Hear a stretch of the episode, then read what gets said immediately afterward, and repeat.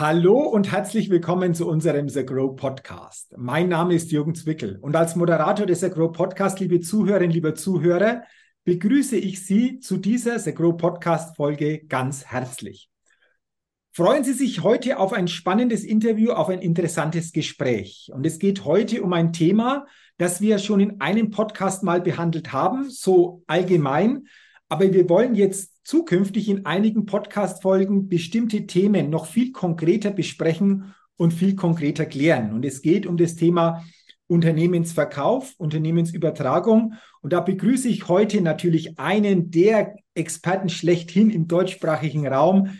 Ich begrüße Sebastian Göring, Managing Partner von Euroconsil, einer der führenden M&A-Gesellschaften. Lieber Herr Göring, herzlich willkommen zu dieser Podcast-Folge. Ich freue mich, dass wir diese Themen jetzt vertiefen können. Und wir haben heute, glaube ich, ein ganz spannendes Thema für diese Podcast-Folge herausgesucht. Vielen Dank für Ihre Einladung, Herr Zögel. Sehr, sehr gerne. Ich freue mich, dass wir diese Themen, die sehr komplex natürlich sind, in verschiedensten Podcast-Folgen jetzt viel konkreter mal besprechen können, dass Sie uns da hier viel, viel wertvolle und konkrete Inputs geben können und wir haben heute ein ganz bestimmtes Thema uns mal herausgesucht.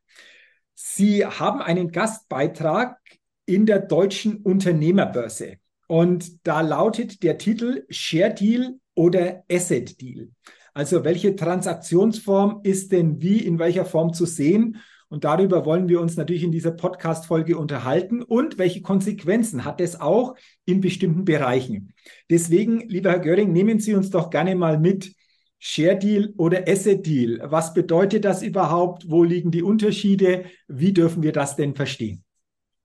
Ja, vielen Dank, Herr Zwickel. Also die Frage nach der richtigen Transaktionsform stellt sich natürlich bei jeder Über Unternehmensübertragung äh, von Beginn an, weil beide Transaktionsformen, also sowohl der Share Deal, der sogenannte, der also die Übertragung der Geschäftsanteile vorsieht, als auch äh, der Asset Deal, wo es letztendlich äh, zwar auch um eine Unternehmensübertragung geht, aber eben letztendlich äh, äh, doch eine andere Form der Unternehmensübertragung, nämlich wie der Name schon sagt, ähm, einen Verkauf der Assets äh, beinhaltet.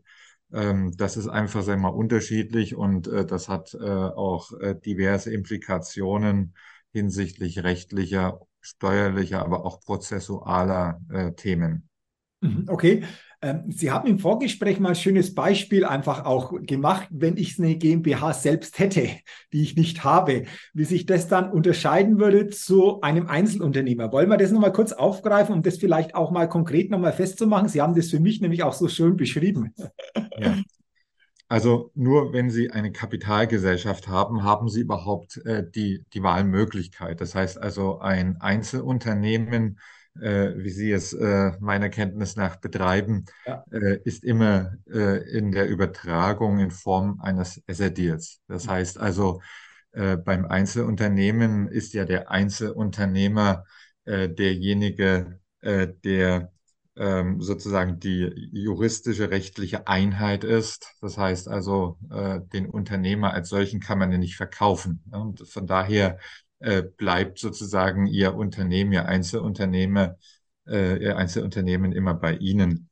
Lediglich, äh, wenn Sie jetzt eben zum Beispiel diese GmbH hätten oder man könnte auch eine GmbH und Co. KG, eine Aktiengesellschaft, äh, jede andere Form auch äh, nehmen, äh, besteht die Wahlmöglichkeit äh, zu einem Share Deal, also zu einem äh, Anteilskauf. Und äh, juristisch werden dann auch äh, der Kaufvertrag dann sinnvollerweise Anteilskaufvertrag äh, genannt. Und äh, die Unterschiede äh, liegen hier ähm, eben insbesondere äh, natürlich auch in einer Übertragung aller Vermögenswerte aber eben auch in der Übertragung äh, möglicher Verbindlichkeiten. Das heißt also, im Rahmen eines Asset Deals werden grundsätzlich ähm, die Vermögenswerte im Sinne des Anlagevermögens, des Umlaufvermögens äh, übertragen.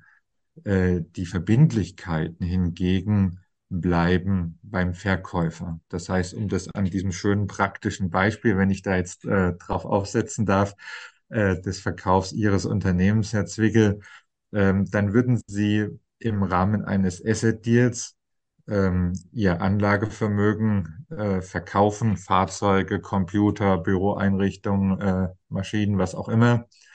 Ähm, das würden Sie an einen äh, Käufer übertragen.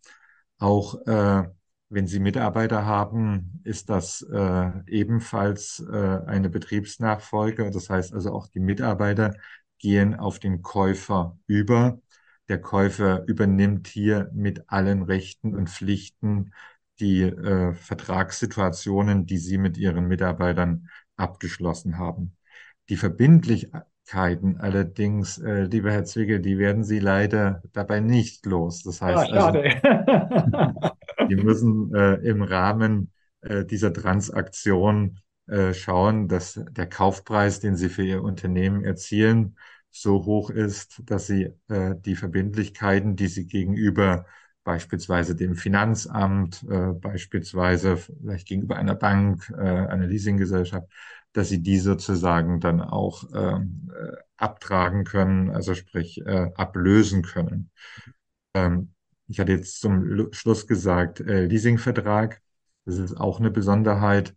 Ähm, Sie müssen, wenn Sie als Einzelunternehmer und viele Mitglieder von The Grow sind ja auch Einzelunternehmer, ähm, müssen Sie schauen, dass Sie diese einzelvertraglichen äh, Vertragsverhältnisse äh, übertragen. Die werden nicht äh, sozusagen äh, als Komplettpaket übertragen, sondern jeder einzelne Vertrag äh, muss dann übertragen werden. Das heißt, wenn Sie beispielsweise Ihr Fahrzeug geleast hätten, äh, dann müssten Sie mit der Leasinggesellschaft vereinbaren, dass äh, der Käufer Ihres Unternehmens äh, diesen Leasingvertrag übernimmt. Ähnlich ist es auch mit allen anderen äh, Dauerschuldverhältnissen, also beispielsweise Verträge mit Telekommunikationsgesellschaften etc. Wenn das nicht übertragen wird, dann gilt der Grundsatz äh, beim äh, Asset Deal, alles, was nicht im Vertrag steht, ist auch nicht verkauft.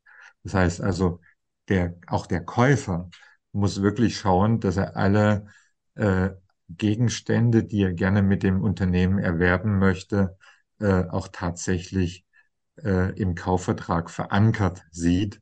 Ähm, das könnten zum Beispiel, was jetzt für einen Käufer äh, sinnvoll erscheinen könnte, äh, könnten zum Beispiel Patente, Lizenzen sein, oder auch ganz einfache Dinge wie zum Beispiel die Homepage jetzt Ihres Unternehmens, äh, dass solche Dinge dann eben auch explizit im Kaufvertrag erwähnt werden. Das äh, zeichnet sozusagen den Kaufvertrag äh, aus. Ähm, der Asset Deal hat steuerlich für den Käufer ähm, sehr große Vorteile. Äh, die liegen nämlich darin begründet, dass äh, diese Assets, die übertragen werden, die können vom Käufer steuerlich dann auch abgeschrieben werden. Das heißt also, ähm, während bei einem Share Deal Vertrag der Kaufpreis des Unternehmens zunächst nicht abgeschrieben werden kann, ist das beim Asset Deal möglich. Das heißt also nicht nur möglich, sondern es wird natürlich dann auch in Anspruch genommen. Das heißt jetzt der Käufer, der jetzt äh, für ihr Unternehmen, ich sage jetzt mal, äh, Millionen bezahlt hat, hat dann eben die Möglichkeit, äh, diese Gegenstände äh, des Anlagevermögens entsprechend äh, auch abzuschreiben und äh, damit äh, stellt sich natürlich dann für ihn auch eine bessere Liquiditätssituation dar, weil er letztendlich auch hier ein geringeres Maß an Steuern dann in den folgenden Jahren bezahlen muss. Also das ganz kurz äh, zum, zum Asset Deal. Die weit häufiger genutzte äh, Möglichkeit äh, der Transaktionsform, was aber auch daran liegt, dass es eben sehr, sehr viele Kapitalgesellschaften gibt, äh, ist die Transaktionsform des Deals. Was ist äh, hier der Unterschied? Also, wie schon gesagt, äh, beim Share Deal werden die Geschäftsanteile eines Unternehmens verkauft. Das heißt also, es ändert sich eigentlich am Unternehmen gar nichts, lediglich der Eigentümer wird ein anderer. Das heißt also lediglich der äh, Gesellschafter oder die Gesellschafter äh, verändern sich. Ansonsten wird das Unternehmen mit all seinen Vertragsverhältnissen fortgeführt. All seine Vertragsverhältnisse mit Kunden, mit Lieferanten etc. Und das hat auch seinen Charme. Und zwar vor dem Hintergrund, dass wenn ein Unternehmen beispielsweise äh, Lieferant von einem großen internationalen Konzern ist, also ein Maschinenbauunternehmen, ein Automobilkonzern äh, etc., dann ist es ja gar nicht so leicht, äh, bei solchen Unternehmen als Lieferant gelistet werden zu können. Das heißt also, die Akquisition eines Kunden wie Daimler oder Porsche oder wie auch immer, das ist ja nicht etwas, was über Nacht geschieht. Das ist ja häufig eine jahrelange Akquisitionsarbeit. Und sie erhalten dann als Unternehmen, wenn sie dann einmal als äh, Lieferant gelistet sind, erhalten sie dann eine Lieferantennummer und mit der können sie dann das Unternehmen mit ihren Waren und Dienstleistungen beliefern. Ähm, wenn sie also einen Share Deal machen, bleibt das alles unangetastet, unverändert würde jetzt für ein solches Unternehmen ein Asset Deal gemacht werden, um zum Beispiel ein paar Steuern zu sparen, um dann den Kaufpreis abschreiben zu können, gehen unter Umständen solche Lieferantenverbindungen verloren, weil jede Lieferant nur auf die wirtschaftliche Einheit äh, zugeschnitten ist. Und bei einem Asset Deal ändert sich diese ja, wie wir es vorhin gerade gesagt haben.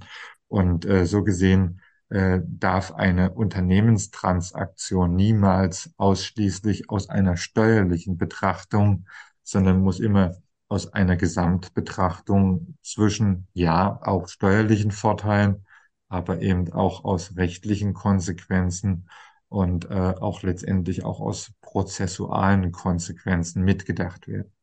Okay, also interessant, wie Sie uns das jetzt erklärt und geschildert haben, Herr Göring. Ähm, heißt es aber im Einzelfall, dass wir da schon genauer drauf gucken soll, welcher Deal macht jetzt im Einzelfall dann Sinn, oder? Oder wie, wie stellt sich das in der Praxis dann einfach auch dar?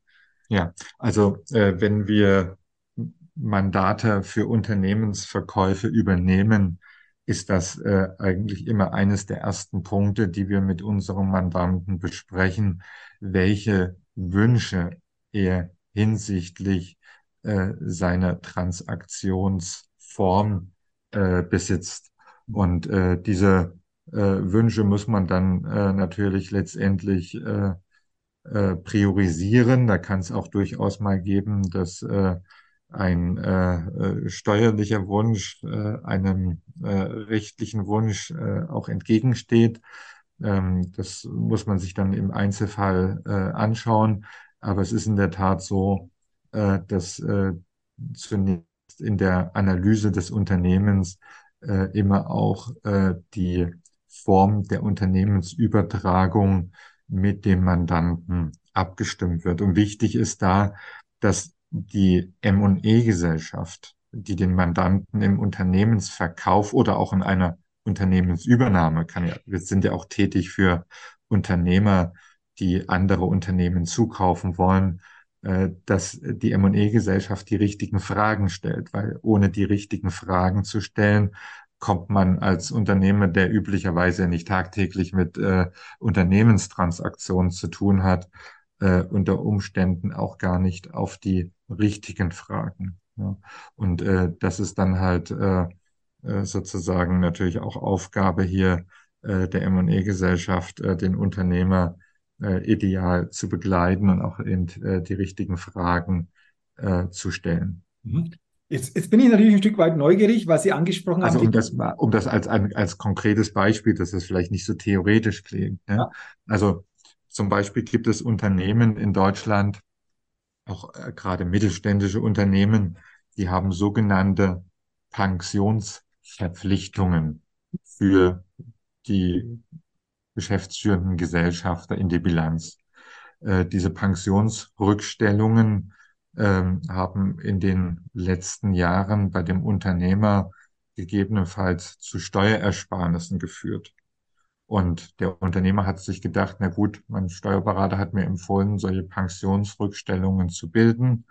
Die sind jetzt in der Bilanz und wenn ich eines Tages in Rente gehe, dann wird die GmbH mir zu meiner sonstigen Rente dann halt noch äh, eine Zusatzrente zahlen. Mhm. Ähm, das ist die Theorie. Die Praxis äh, sieht leider äh, häufig anders aus als die Theorie. So ist das auch in unserem Business. Ähm, die Praxis ist so, dass ein Käufer, der an einem Unternehmen, einem mittelständischen Unternehmen äh, interessiert ist, äh, in einem solchen Fall natürlich sehr genau prüft, ob er bereit ist, die Pensionsverpflichtungen, die die GmbH gegenüber ihrem ehemaligen geschäftsführenden Gesellschafter hat, äh, zu übernehmen. Und da zeigt die Praxis, und das würde ich auch niemandem empfehlen, ganz ehrlich gesagt, äh, zeigt die Praxis, dass äh, die Übernehmer, also die Käufer einer GmbH, dann nicht bereit sein werden, diese Pensionsverpflichtungen zu übernehmen. Warum? Äh, Pensionsverpflichtungen werden gerechnet nach finanzmathematischen Gutachten. Da geht man also davon aus, dass ein äh, Mann, der, was ich 1958 geboren ist, der wird halt statistisch so und so viel Jahre alt. Äh, ich habe jetzt die Zahl jetzt nicht genau im Kopf, aber nehmen wir jetzt an, er würde statistisch 77 Jahre alt werden. Ähm, dann ist eben die gesamte Berechnung auf diese 77 Lebensjahre aus gelegt. Wenn jetzt der Unternehmer aber sich allerbeste Gesundheit erfreut und 97 Jahre werden würde, müsste ja dann quasi der Käufer der GmbH ihm 20 Jahre länger dann äh, die äh, Pension zahlen.